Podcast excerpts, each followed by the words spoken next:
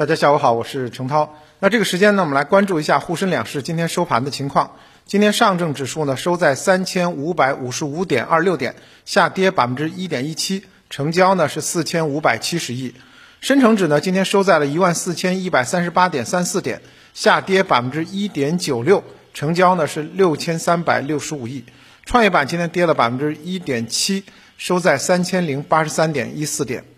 今天的三大指数呢，首先是一个高开低走的走势，随后呢震荡整理。中药板块呢，今天一开始就是大跌的。不仅如此，整个的医药板块今天都是在出现大跌。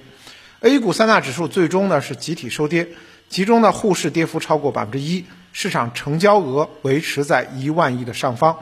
不过今天 A 股啊真的是走得很差，超过三千二百只股票都是在下跌的，行业板块也是多数收跌。除了刚才说到的中药，今天风电设备、化肥呃行业今天也是领跌的，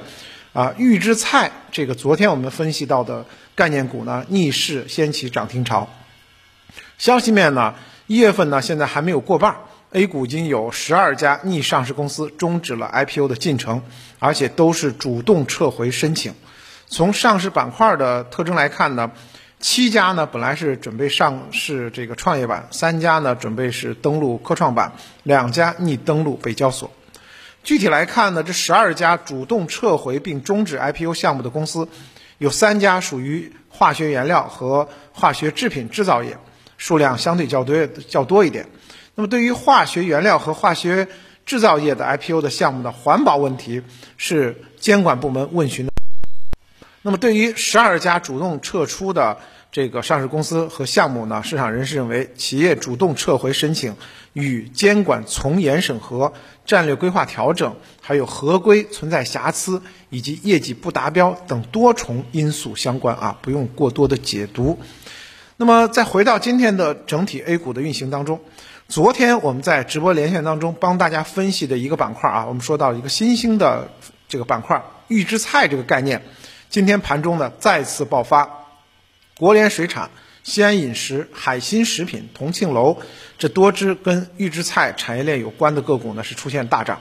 其中的大部分个股呢今天是连续第二个交易日拉涨啊，从昨天涨到今天，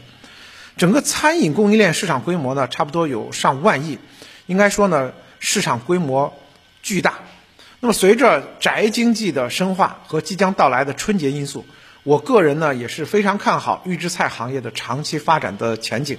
包括我相信呢，很在今年的春节期间呢，有很多朋友家里头呢都会有预制菜的身影啊，我们都会把一些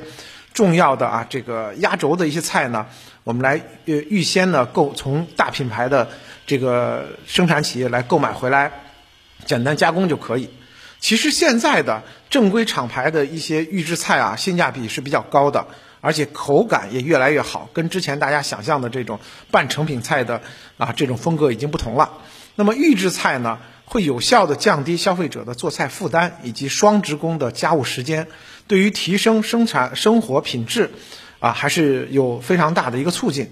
目前呢，这个行业呢区域特征还是比较明显的，竞争格局比较分散啊。我们说，呃，广东呢就是买广东的这些品牌，上海呢买上海的品牌，应该说呢还没有太过这个大型的这些品牌，竞争格局呢也是跑马圈地的一个阶段，因此呢市场空间还是比较巨大的。那么随着行业纵深发展，预制菜以及餐饮供应链相关的企业，特别是上市企业。还是具有很强的投资机会，大家可以进行关注。那么，另外呢，受到政策利好的提振，数字货币、信息安全、云计算这些板块呢，今天走势呢也是超过大盘的。今天大盘呢三千多只股票在下跌，不过呢，像刚才说到的预制菜呀、数字货币、云计算，整个还是走高的。啊，其中呢，像个股方面呢，数字货币的概念的神思电子、翠微股份呢出现了涨停。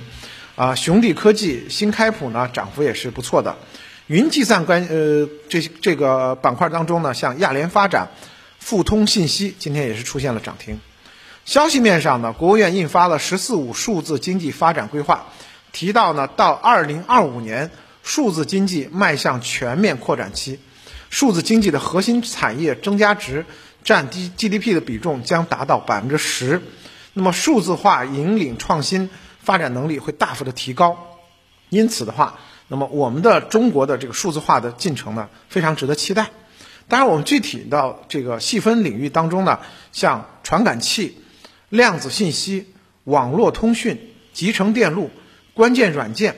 大数据、人工智能、区块链、新材料，这些呢都是具有啊非常好的这个呃细分的这样的一些机会的。再包括我们在呃去年就已经开始对于量子信息，还有呢像元宇宙类的这种呃智能智能化、VI AI，还有第三代半导体呢，其实都已经开始进行一一定的炒作了。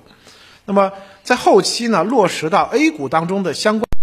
像中科创达、广联达、启明明星、启明星辰，还有用友网络、科大讯飞、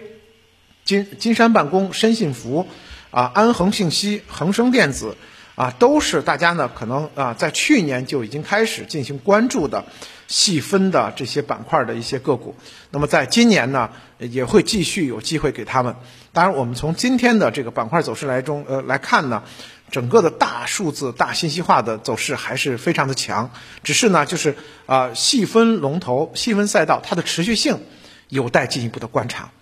那说到持续性的话，应该说近期呢市场的板块轮动都是非常的快，所以呢我在昨天的直播当中也提到了说，板块个股出现大涨之后要及时撤离，不要恋战，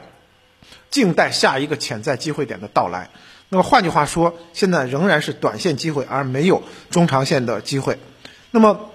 在操作层面上呢，我们更多的是要观察四条主线。对于春季躁动行情的一个预备，当然我们也说这些呢是一个中期的一个啊配置的方向，而并不是近期啊就是要积极的把仓位加上去的一个方向。首先，当然还是成长风格。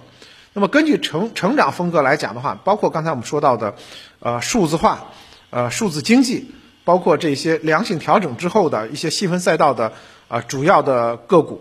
都可以继续关注。另外呢，就是像双碳概念当中的，呃，风风能、光能、氢能、储能啊这些概念，还有那个景气反转的像这个半导体、国防军工啊、计算机这些板块。另外呢，在主线二当中呢，我们也看到稳增长带来的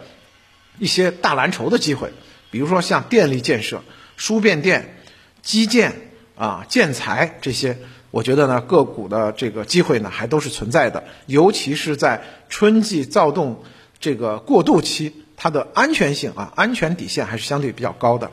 第三呢，我们也可以啊，被动的去做一些像这个券商板块。那么，因为券商呢，它是一个行情风向标，所以呢，大家可以以券商作为后期的这个呃板块或者说 A 股向好的一个主要的一个呃配置的基础。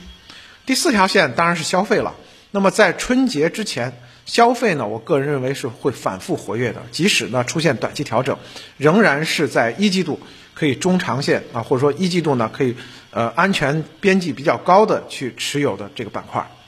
好的，感谢您的收听。